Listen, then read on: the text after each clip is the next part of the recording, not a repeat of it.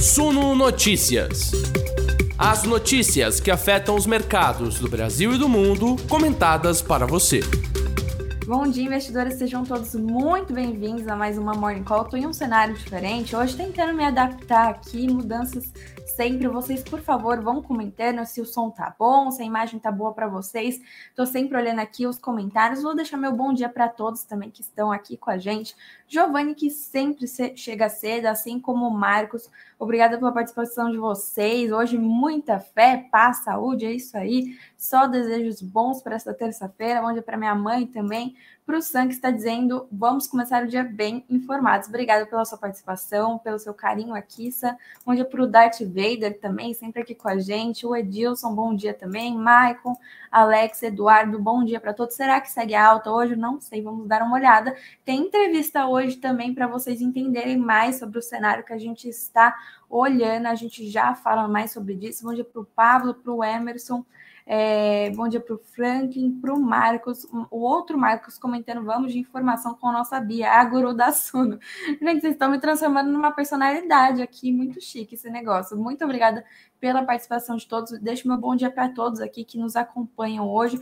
E vamos começar aí, né? Bom, Quer dar uma olhada no fechamento de ontem, Bovespa subiu 0,81% aos 109.748 pontos, né? Dólar caiu 1,20% aos R$ 5,31 e o IFIX caiu levemente 0,06% a 2.877 pontos, né? Bom, para hoje eu quero começar sobre a questão, já vou trazer empresa aqui logo no começo para a gente é, dar uma olhada já nessa questão que foi muito forte ontem, né?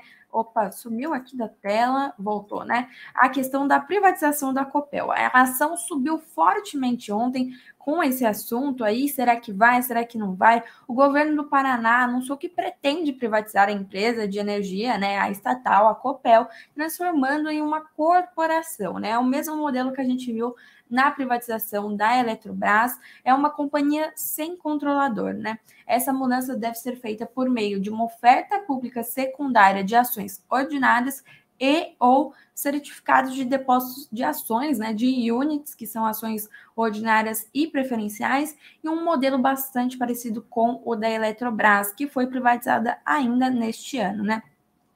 O governo do Paraná permaneceria com uma participação de pelo menos 15% do capital é, social da Copel e de 10% da quantidade total de ações com direito a voto. Né? O anúncio ontem impulsionou super as ações da empresa, que fecharam em alta de 22%, uma alta sensacional aí para o dia. É... E aí a gente também tem já análises aí, né? Do, do, das instituições financeiras, das casas de análise. O BTG, por exemplo, vê uma um forte potencial de valorização com essa possibilidade é, de privatização da Copel. Né? A gente vai dar uma lidinha aqui juntos, trouxe alguns trechos para vocês. A operação para privatizar a Copel tem o objetivo de captar recursos financeiros para suprir necessidades de investimento do Estado do Paraná assim como a valorização de suas ações remanescentes detidas na companhia, valorização que deverá derivar da potencial geração de valor aos acionistas, inclusive em virtude de eventual capitalização da companhia e aceleração de seu plano de negócios, né? É, o BTG acredita que há espaço para muito mais, né? Eles lembram que a Copel deixou de ser uma companhia com performance muito abaixo de sua distribuição para se tornar uma empresa mais eficiente e superar em 12% o EBITDA regulatório. Naturalmente, eles disseram, há um limite de quanto pode ser feito em uma estatal, razão pela qual ainda vemos muito potencial de valorização caso a empresa seja privatizada, comentaram aí os analistas do BTG Pactual. Me contem aí o que vocês acham dessa operação, se ela de fato for privatizada, se vocês apoiam essa privatização ou não, se vocês têm Copel na carteira, o que vocês acham de todas essas medidas aí, né? Também tem mais um anúncio aqui de Copel para a gente dar uma olhadinha. A Copel vai pagar 970 milhões de reais em juros sobre capital próprio. A gente dá uma olhada aqui no valor por ação. Eles foram aprovados ontem em assembleia. Os investidores que vão receber o JCP da Copel são aqueles que tiverem posição acionária até o final da sessão de ontem, dia 21, né? A partir de hoje, no caso, as ações são negociadas sem direito ao recebimento dos proventos, né? A primeira parcela dos proventos tem valor bruto de 600 milhões de reais e pagamento vai ocorrer em 30 de novembro de 2022, semana que vem, quarta-feira. Já a data de pagamento do JCP da Copel referente à segunda parcela será até 30 de junho de 2023, e aí por ação ordinária são mais ou menos 33 centavos por ação, por ação preferencial, mais ou menos 36 centavos, e por unit, R$ 1,80. Comenta aqui se você vai receber, se já está pulando, comemorando essa notícia aí. E a gente traz um pouco agora para a questão política, né? Mas antes, deixa eu dar uma olhadinha nos comentários aqui. O Thiago dizendo: Bom dia, Bia, manda um abraço para o meu pai e para minha mãe que veio de Santa Catarina me ver aqui em Minas Gerais. Que delícia, Thiago. Aproveita muito a companhia. Um abraço para os seus pais. Obrigada pela participação de vocês aqui. Bom dia para o Michel. O Marcos dizendo que vamos gastar mais um pouco dos nossos dividendos da CSN Mineração hoje. É, bom dia, Marcos, e aos felizes investidores de Copel. O outro Marcos dizendo que Copel é só alegria, mas ficou caro demais. Vamos ver hoje. Bom, tem muito, muitos Marcos aqui. Obrigada pela participação de todos vocês aqui com a gente. Quero falar um pouco mais da PEC, da transição, toda essa questão envolvendo aí a política que tem feito muito preço, que tem sido assim o foco das negociações aqui, das reações do mercado financeiro, né? Tivemos aí uma PEC alternativa à PEC da transição com ampliação de 80 bilhões de reais no teto de gastos para 2023, né? Essa é uma apuração do Estadão, Jornal Estado de São Paulo, que diz que o senador Tasso Gereissati, do PSDB, apresentou uma PEC que eleva em 80 bilhões de reais de forma permanente o limite do teto de gastos a partir de 2023. Ele já batizou essa PEC de PEC da sustentabilidade social, né? Essa proposta é uma alternativa à PEC da transição, apresentada pela é, equipe de transição do governo eleito do presidente Lula, que prevê 198 bilhões de reais é, fora do teto de gastos, né, para suprir aí os gastos, as despesas com pagamento do Auxílio Brasil do Bolsa Família em parcelas de 600 reais, como prometido pelo presidente eleito Lula durante as campanhas eleitorais, além de 150 reais para crianças de até 6 anos, né? Além disso, é, esses gastos ficarão de fora do teto de gastos, essa PEC vai custear esses gastos com benefício. E nessa PEC apresentada por, pelo senador, né, pelo Tasso, o teto seria reajustado. É, mas permaneceria em vigor, né, sem aquela história de revogar o teto de gastos, que é o que o presidente eleito Lula quer fazer, quer trazer uma nova âncora fiscal para o país, mas sem essa história aí do teto de gastos, que é reajustado pela inflação do ano anterior, o IPCA, né, que mede a inflação de janeiro a dezembro do ano anterior, né? Esses 80 bilhões de reais passariam a compor o teto de gastos nessa PEC apresentada. Na prática, esse, o teto de gastos, né, da maneira como foi pensado, ele seria furado. Mais um furo aí no teto, portanto, seria é, um furo, mas é, uma nova regra para não tirar esse teto de fato, né? Não ficar sem o teto, sem um limite aí. Essa regra é, da limitação da inflação pelo ano anterior seria deixada de lado, ia cair, para evitar maiores problemas fiscais, né? Do que a PEC da transição está propondo. São 200 bilhões de reais propostos na PEC da transição fora do teto de gastos. Portanto, haveria o teto de gastos mais esses gastos de 200 bilhões de reais.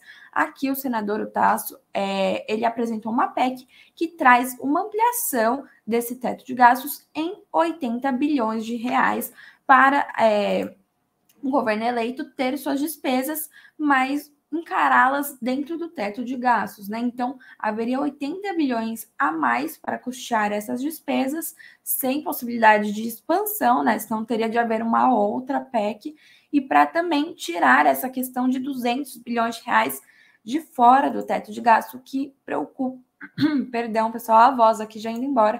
O que preocupa muito o mercado tem provocado reações negativas nas últimas semanas, principalmente com as falas do presidente eleito Lula, que diz para que teto de gastos, a bolsa cair, o dólar subir, paciência, a gente tem que gastar, a gente tem que cumprir com esses gastos, cumprir com as nossas obrigações, com, as, com a população mais humilde, né?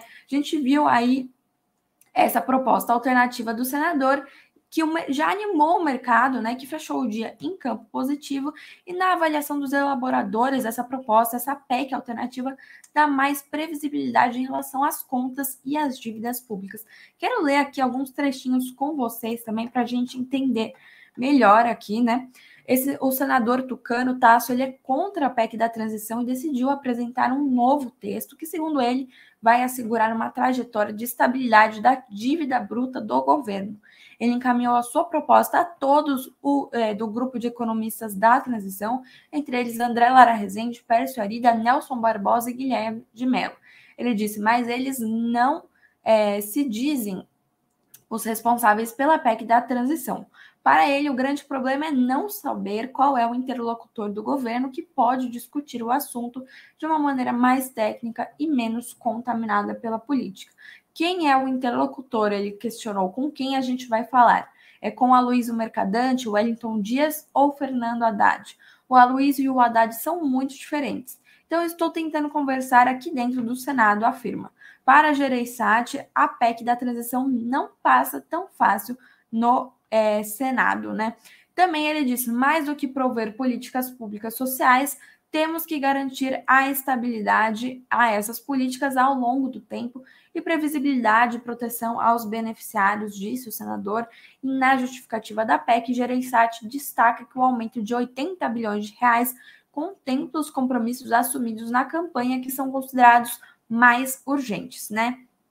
Também, segundo ele, a PEC aumentará a previsibilidade da política macroeconômica e fortalecerá a confiança dos agentes, estimulando a capacidade da economia de gerar empregos e renda, além de contribuir para a infla inflação permanecer sob controle. Segundo ele, o ideal é que o novo governo tenha tempo hábil para negociar e propor um arcabouço que seja adequado para um novo ciclo de crescimento da economia brasileira, né?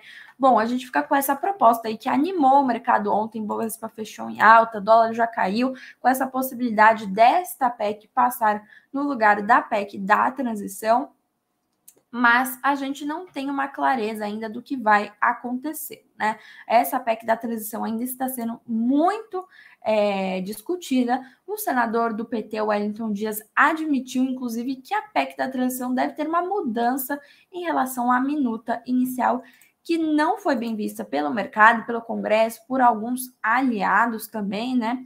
É, o senador Wellington Dias disse que não está certo que a PEC da transição vai deixar fora do teto de gastos por tempo indeterminado as despesas com o Bolsa Família, inclusive que é a, a questão mais criticada aí em relação a essa PEC, né? Que as despesas do Bolsa Família fiquem de fora do teto de gastos por tempo indeterminado, ou seja, pode ser hoje, amanhã, depois de amanhã, daqui três anos, quatro anos, numa eleição de um novo aliado do PT. E lembrando que esse benefício é muito político, né? Então a gente viu aqui mesmo neste ano o presidente Jair Bolsonaro com o Auxílio Brasil aumentando as parcelas, anunciando o 13 terceiro, aqueles que conseguirem emprego teriam, receberiam ainda mais 200 reais, tudo isso.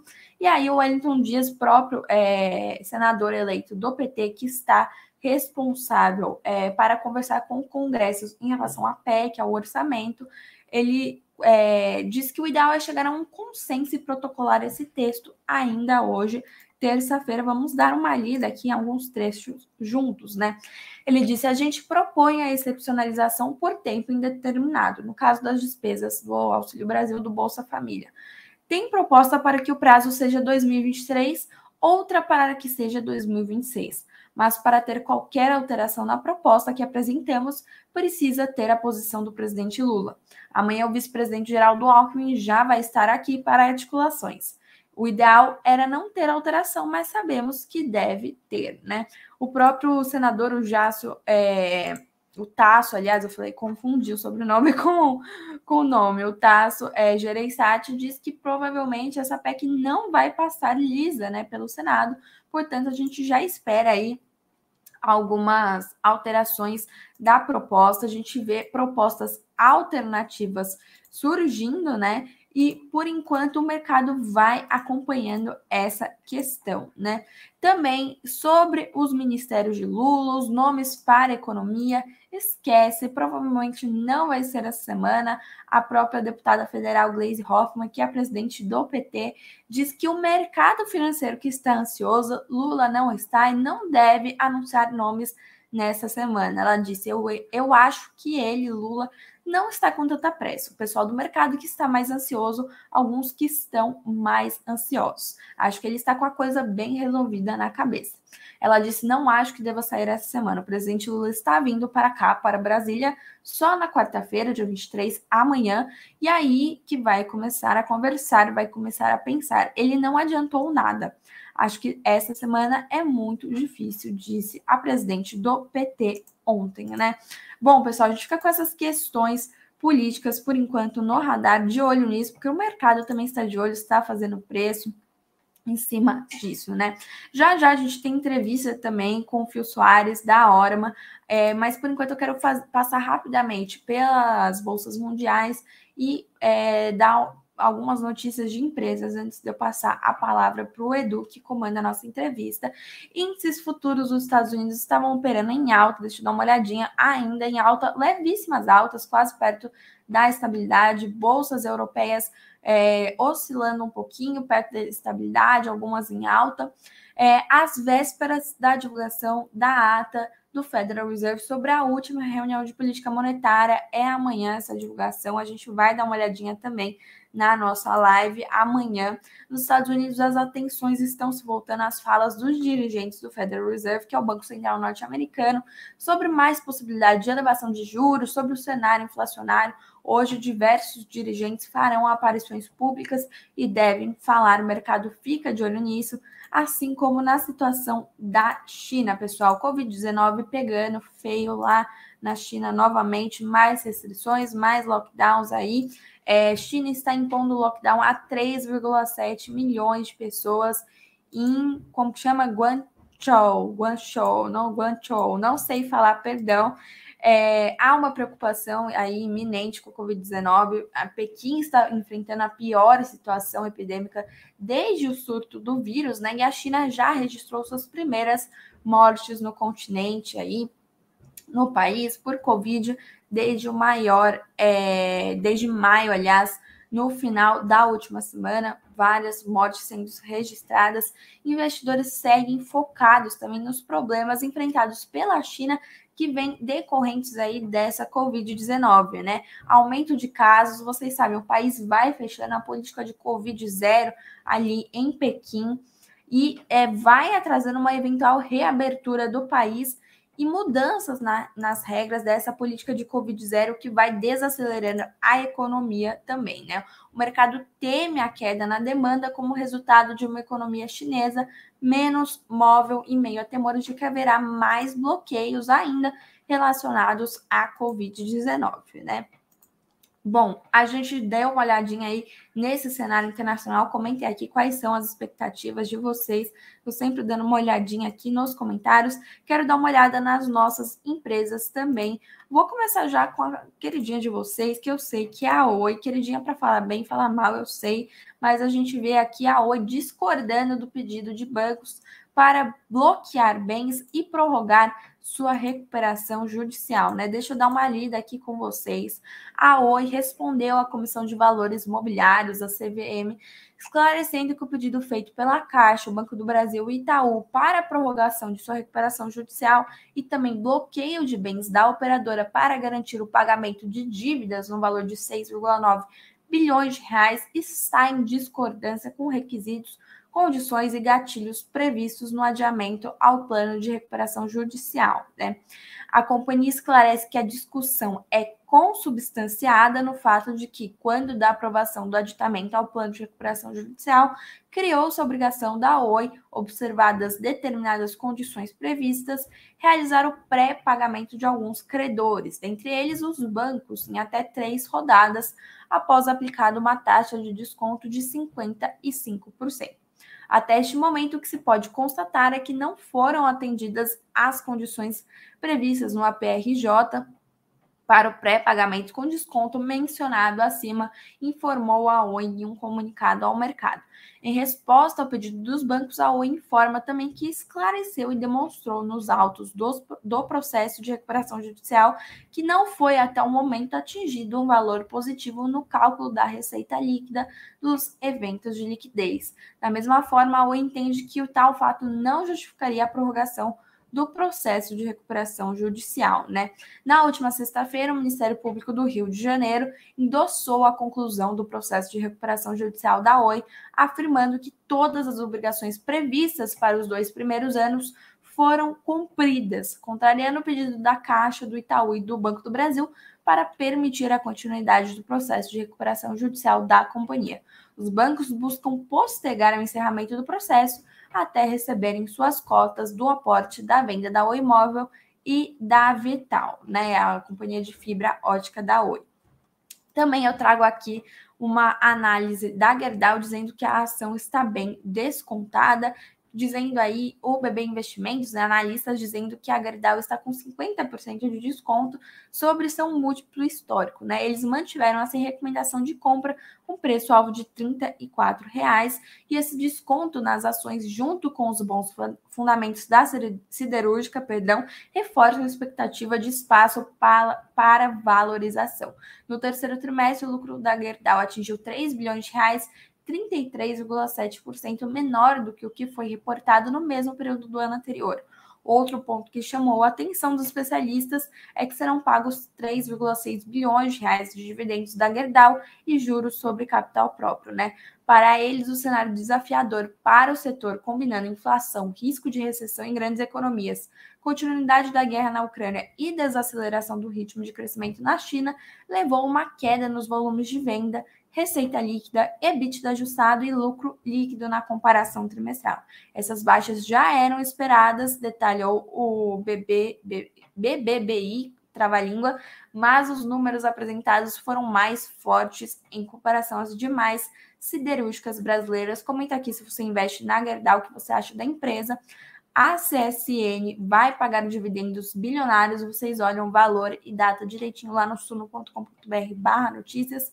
E a gasolina subiu pela sexta semana seguida, mesmo sem reajuste da Petrobras. Quero dar uma lida rapidamente com vocês. Desta vez, entre 13 e 19 de novembro, segundo a ANP, o preço médio do litro do combustível nas bombas subiu 0,6% para R$ 5,05, antes R$ 5,02 na semana anterior. São seis aumentos semanais seguidos ao consumidor, apesar da Petrobras manter o preço do combustível congelado a 83 dias em sua refinaria, né? A gasolina sobe desde 2 de outubro, quando o litro chegou a R$ 4,79. Desde então, o produto acumula alta de 5,4% nas bombas, né? É, os aumentos mais recentes se devem, sobretudo, à alta de preços do etanol anidro, que compõe 27% da mistura da gasolina. Na semana de referência, o litro do etanol anidro recuou 0,73%. Nas últimas 10 semanas, porém, a alta acumulada do insumo já chega a 15,2%. Esse aumento vai sendo aos poucos repassado ao preço final da gasolina, né? Redução no preço da gasolina foi uma das bandeiras da campanha à reeleição do presidente Jair Bolsonaro e o preço começou a cair no fim de junho, quando o preço médio do litro da gasolina chegou a um pico de R$ 7,39 por litro. O governo conseguiu reduzir impostos federais e estaduais, medidas que foram seguidas de quatro reduções no preço praticado pela Petrobras nas refinarias, né? Comenta aí quanto está a gasolina na cidade de vocês, nos estados de vocês.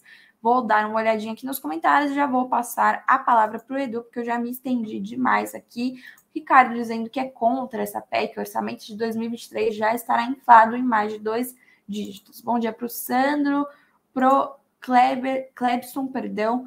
É, Marcos dizendo que Gerdau é uma ótima empresa. Pessoal, eu volto já já com vocês. Eu vou passar a palavra para o Edu, que vai conduzir aqui nossa entrevista dessa terça-feira do Gestão Ativa.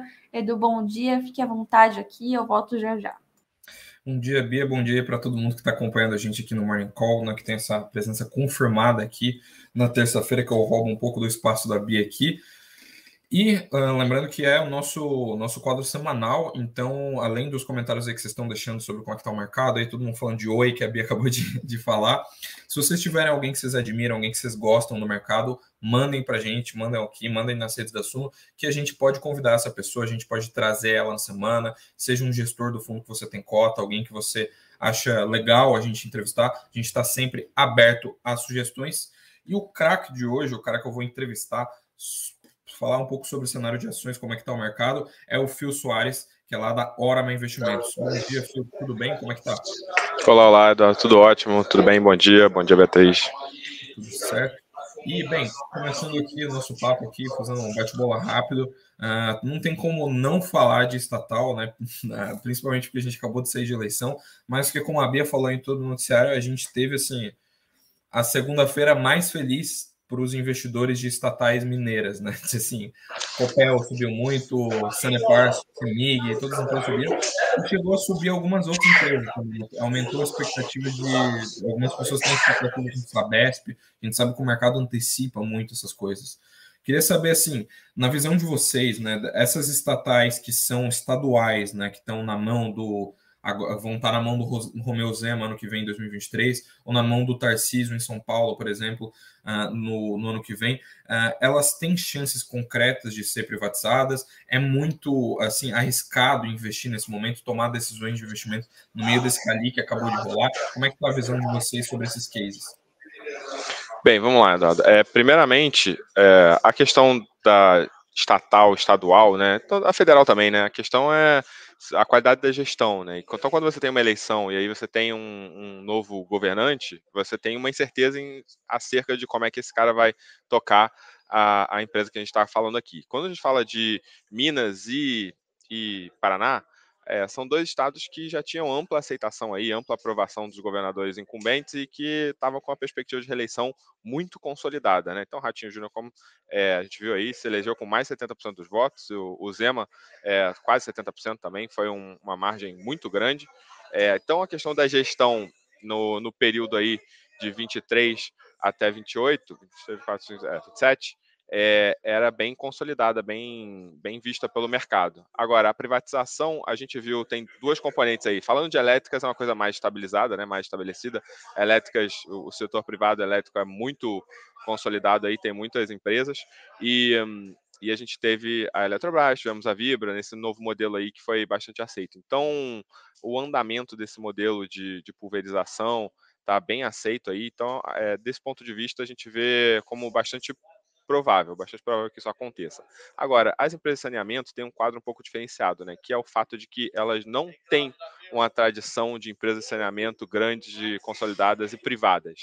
As empresas de saneamento pré-SEDAI que a gente tem privatizadas eram empresas bem menores, né? Com, com concessões ali é, locais, né? Com uma, uma pequena região ou então do município. A gente teve a SEDAI aí sendo o primeiro case de privatização de uma mega empresa de saneamento é, com um município né, como o Rio de Janeiro, que é o segundo maior populoso aí do Brasil, e, e a gente está avaliando os resultados nesse momento. Né? Até o momento, o prognóstico das primeiras informações que a gente teve aí das concessionárias são bastante positivas, né, de uma perspectiva de corte de custos muito grande, e, e isso é muito bem visto pelo mercado. A diferença é, principal, além dessa que eu mencionei, também é que a regulação das empresas de saneamento é regional, enquanto que a regulação das empresas elétricas é nacional da ANEEL. Então, todo esse, esse conjunto aí de informações faz com que a privatização das elétricas seja mais fácil é, e mais já testada pelo mercado né, e aprovada do que as de saneamento. Mas as duas são amplamente possíveis. A gente viu o SEDAI aí e é bem possível que a gente veja de outras companhias também. Perfeito. Aliás, só o pessoal comentou aqui, eu acabei falando de, de estatais de um modo geral, o pessoal foi Copel do Paraná, eu citei São Paulo e Minas só para como exemplo, porque os papéis de lá subiram, né? Foi Semig, uh, teve, teve Semig que subiu bastante, e outra, e o pessoal também estava falando muito de Copasa também, que é outra empresa que está vinculada ali ao setor de saneamento. Copasa subiu na casa de 7%, Sabesp subiu na casa de Isso. 7% ontem, mas Sabesp também, logo depois do primeiro turno, quando o Tarcísio né, praticamente ganhou a eleição ali, Sabesp subiu na casa de 20%, muito em função da, da perspectiva aí de uma boa gestão e talvez até de uma privatização. Então o mercado vai antecipando, né? Perfeito. É, além disso, vou falar nessa, nessa questão de antecipando, teve um, teve um pessoal que está assistindo aqui que falou de maneira sagaz aqui do que, o, do, do que rolou com o Sabesp na gestão Dória, né? Que eu acabei, inclusive, eu acabei de ler um relatório de manhã sobre perspectiva de privatização para Sanepar e Semig, e os analistas citavam exatamente isso, assim, a, a, Sabesp devolveu praticamente todos os ganhos com aquela expectativa da privatização do governo Dória, porque não saiu, e a gente sabe que é política, né, depende de assembleia, como você bem falou, depende de regulação e de vários outros pontos que eventualmente ficou no plano da empresa. E, assim, sobre, sobre estatais federais, né, como você bem falou, tem essas que tem, tem, tem algumas regulações, mas todas essas são estatais que estão ali na mão de governadores, né, que têm expectativas para 2023. Como é que você vê assim a, a possibilidade de como é que vocês estão enxergando, né? Qual que é a percepção de vocês sobre os papéis federais, principalmente, obviamente, né, Banco do Brasil e Petrobras. Petrobras a gente sabe que é mais midiática, né? Mas o Banco do Brasil era o queridinho do mercado até um bom tempo, né? Paga um dividendo muito alto e tal. E o Lula deu várias sinalizações, acabou caindo um pouco no pós-eleições. Como é que vocês estão vendo o BBS3 e Petrobras agora nesse, nesse momento que a gente está vendo com nesse, nesse limbo né, entre o resultado do segundo turno e o governo vir a de fato assumir em janeiro do ano que vem? É, Eduardo, a gente aqui na hora, mas a gente tem por uma política, assim, um soft limit, né? Não necessariamente a gente não vai recomendar, mas o, o mais comum é a gente não recomendar a entrada em estatais, é, nem federais nem estaduais, de, de, maneira geral, porque você fica sempre com uma incerteza muito grande acerca de noticiário e, e uma volatilidade que a gente entende que é desnecessária, além da gente ter o, é o que está acontecendo agora em Petrobras e Banco do Brasil, que é é, a cada quatro anos que passa, ou oito, né, uma guinada de 180 graus em relação à estratégia da empresa. Então, no caso da Petrobras, a gente teve é, isso, né, a gente teve uma guinada muito grande na estratégia da empresa, desde a entrada do Temer e do Pedro Parente, né, um, um desinvestimento muito grande em, em diversos nichos e, e também uma abertura de alguns mercados com, com destaque para o mercado de gás, né, que era, basicamente, tinha um único vendedor de gás no Brasil, que é a Petrobras, e agora é, esse mercado começa a se desenvolver, né? Então, é, nós aqui do, do, ponto de vista de mercado achamos isso muito positivo. É, o pessoal do, do, do novo eleito aí para o governo federal acha que não, então é, esse, todos esses avanços que a gente vê ao longo desse período, né, que foram coroados por esses resultados maravilhosos que a gente está tendo na Petrobras, que é muito em função de uma empresa que tem uma competência extraordinária, um diferencial competitivo a nível mundial, num negócio que é o um negócio de extração é, em águas profundas, né, pré-sal, e resolveu focar nisso, né, que é o, o que geralmente as empresas é, tocadas aí por entes privados fazem, tocar, é, focar no diferencial competitivo e tirar o máximo de retorno daquilo ali. Então a gente vê o, o, esse resultado aí recente coroando, né?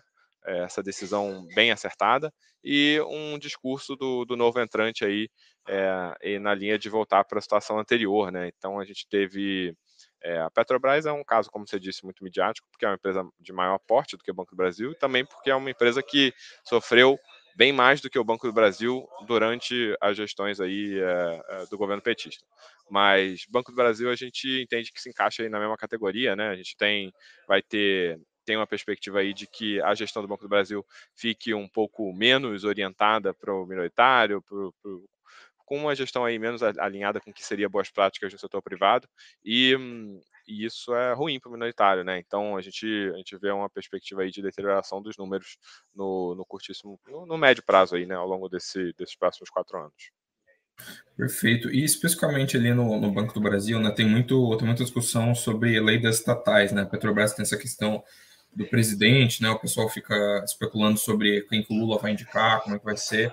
E durante os quatro anos de governo que a gente teve também, sempre fica esse embrólio de se vai rolar alguma interferência, mesmo que a gente tenha a lei das estatais blindando vários pontos. E no Banco do Brasil a situação acaba sendo um pouco diferente, como, como a gente falou que ela é menos uh, midiática, mas o Banco do Brasil também pagou muitos dividendos e o Lula deu algumas falas aí né, sobre o Banco do Brasil, falou sobre direcionar os bancos públicos para serem bancos de investimento, né, de financiamento.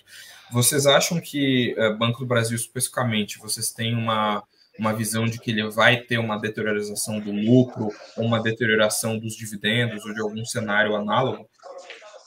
Olha, primeiramente, sobre a lei das estatais, a gente te dar um exemplo aqui, né, que é a PEC do teto, né? Então, a PEC do teto é, foi colocada é, como emenda constitucional para ser uma coisa menos violável e o que a gente está observando aqui é que a PEC do teto não sobreviveu três, quatro anos já teve uma exceção que também foi colocada como PEC, já vai ter outra exceção agora que também será colocada como PEC.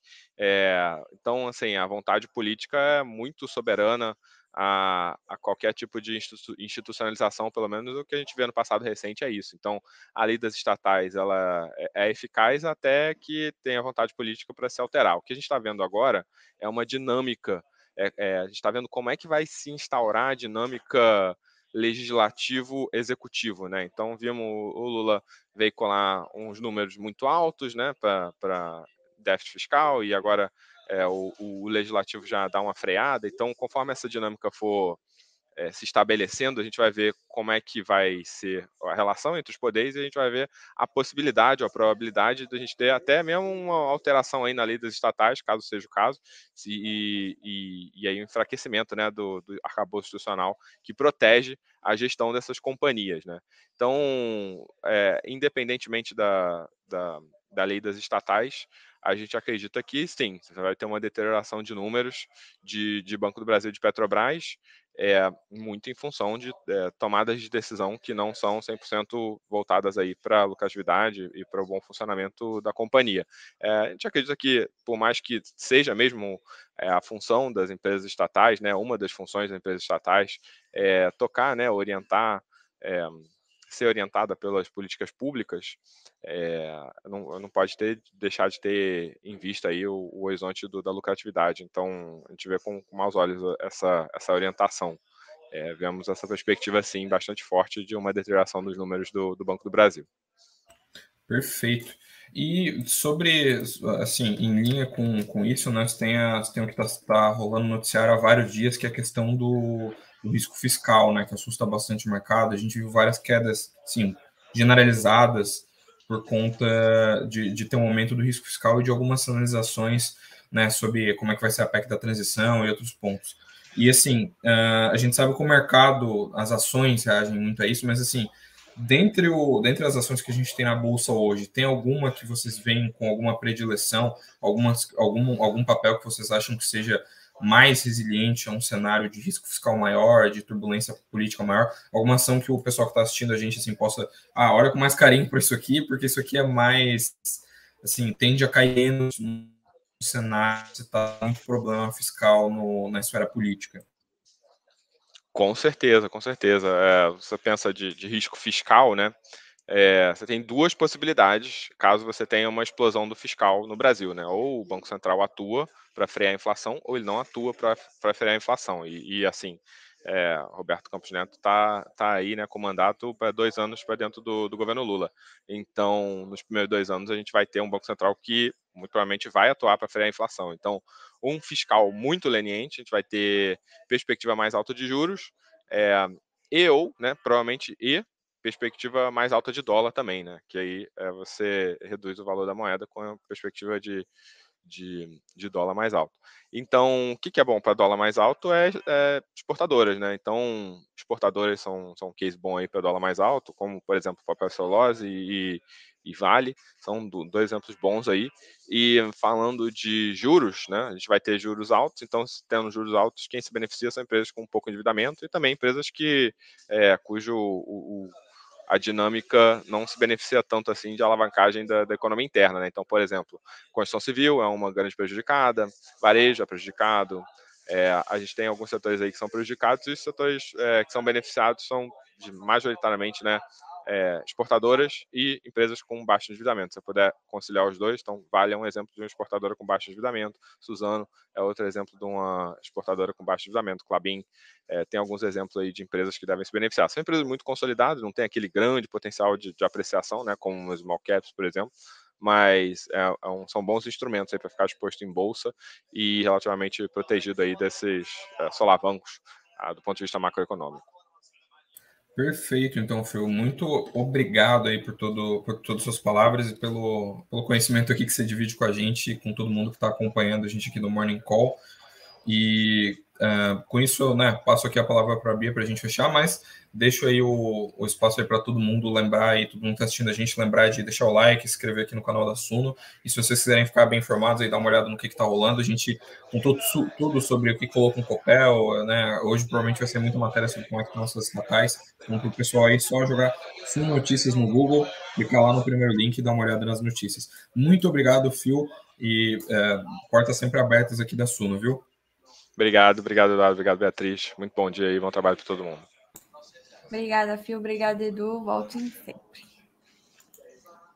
Bom, pessoal, a gente também vai finalizando a nossa conversa aqui. Deixa eu colocar a nossa música, né? Hoje eu não deixei enquete, não veio a criatividade aí, já teve muita crítica de enquete, brincadeira, mas é, hoje não teve enquete, mas teve entrevista, teve bastante notícia, e amanhã a gente está de volta aqui, vocês sabem, é, todo dia, 9 horas da manhã, Morning Call do Sul Notícias. Por hoje é só, eu vou saindo por aqui, deixando vocês, mas continuem lá com a gente no suno.com.br barra notícias, nosso site atualizado o dia inteirinho, as principais notícias para você, investidor. 19 horas, vocês já sabem, tem live do Greg com os principais destaques do dia para você encerrar o seu dia muito bem. Amanhã, 9 horas da manhã, eu estou de volta aí com a nossa Morning Call, nossa live diária, sobre tudo que faz preço para informar você, investidor. Muito obrigada pela participação de todos hoje, pelos comentários, likes, inscrições. Se você ainda não se inscreveu, não deixou seu like, tá aqui o botão, ó, não esquece, isso ajuda muito a gente. Volto amanhã, 9 horas. Espero vocês. Desejo uma ótima terça-feira, ótimo dia, bons negócios hoje e até amanhã.